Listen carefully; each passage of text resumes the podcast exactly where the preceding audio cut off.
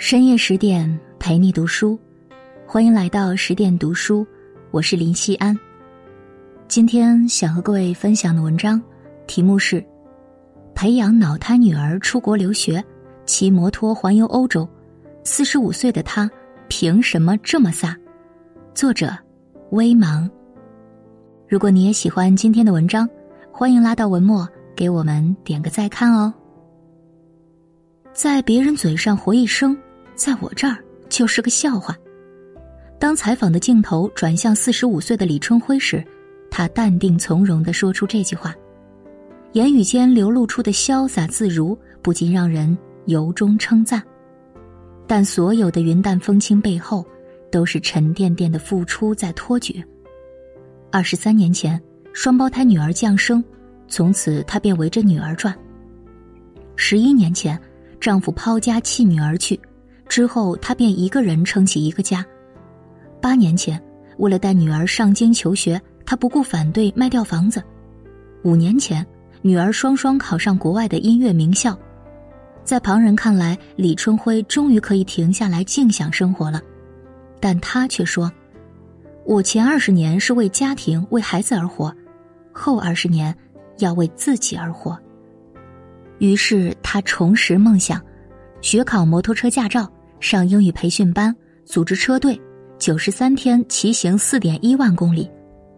有人说，年过四十再谈梦想就是天方夜谭，但李春辉却用自己的故事向世人证明了：生活的刁难也许会让我们举步维艰，但也能让柔软蜕变成铠甲；世事的无常也许会让人生多些沟坎，但也能让脆弱修炼为坚韧。无论何时，只要心怀热切的希望，不忘曾经的热爱，即使平凡如你我，也能拥有飒爽人生。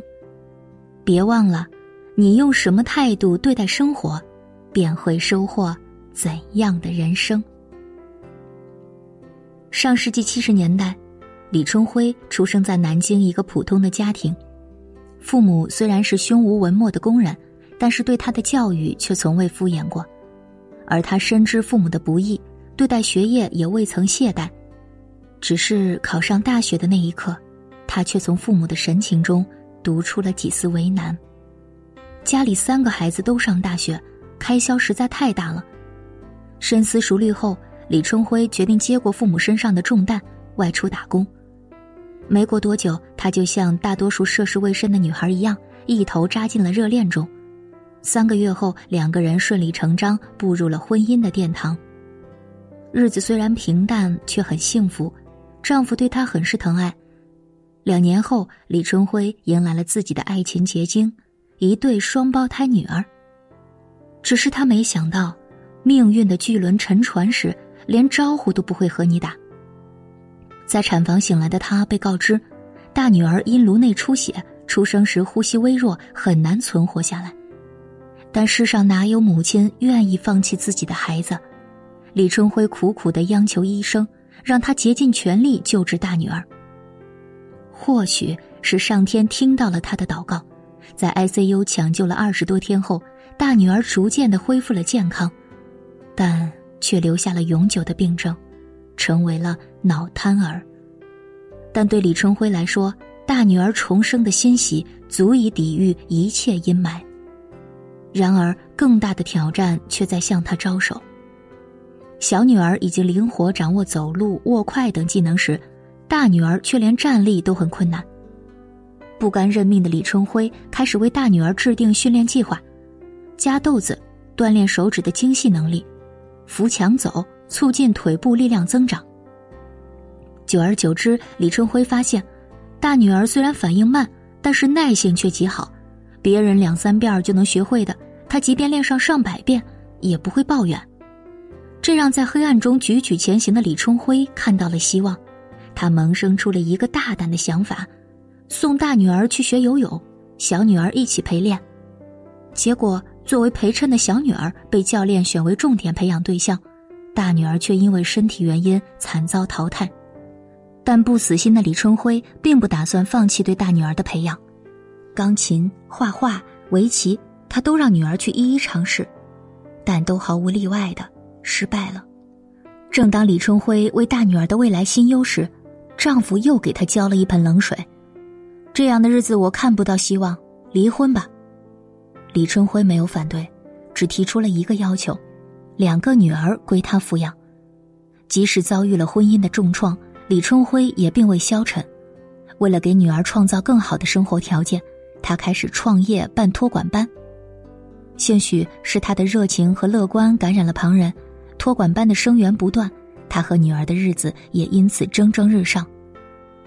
古希腊诗人奥里弗·文戴尔曾说：“青春会逝去，爱情会枯萎，友谊的绿叶也会凋零。”而每一个母亲内心的希望，比他们都长久。不管是昭告女儿不幸的病危书，还是预示婚姻破碎的离婚协议，都不曾夺走李春辉心向暖阳的希望。他竭力应对生活的态度，既呵护了女儿的生命，也把日子过成了有声有色的美好模样。都说上天不会辜负任何一个认真生活的人。在李春辉的用心打理下，托管班发展的越来越好，两个女儿也都成了品学兼优的高中生。然而，就在旁人称羡他的生活时，他却做出了令人惊讶的决策：将托管班关闭，卖掉房子，给女儿退学，带他们去北京。这一切只因女儿的一句话：“妈妈，我想学音乐。”上高中前，李春辉给小女儿报了小提琴班，给大女儿报了长笛。很快，提琴老师便对他说：“你家孩子很有音乐的天赋，学得很快。”长笛老师却对他说：“你女儿实在不适合走这条路，怎么教都教不会。”听着老师们两极分化的评价，李春辉心里很不是滋味但从未对现实低头的他，并不打算让大女儿放弃。许是感受到了妈妈的期望。大女儿从那后没日没夜的练习长笛，从一个音符都吹不准，到吹奏出曼妙悠扬的曲子，他花了整整两年。在高一的暑假，两个女儿不约而同的提出想走专业的音乐道路。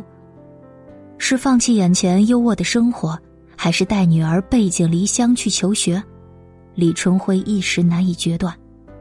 父母对他说：“高考是人生大事。”你难道希望他们像你一样没得大学上吗？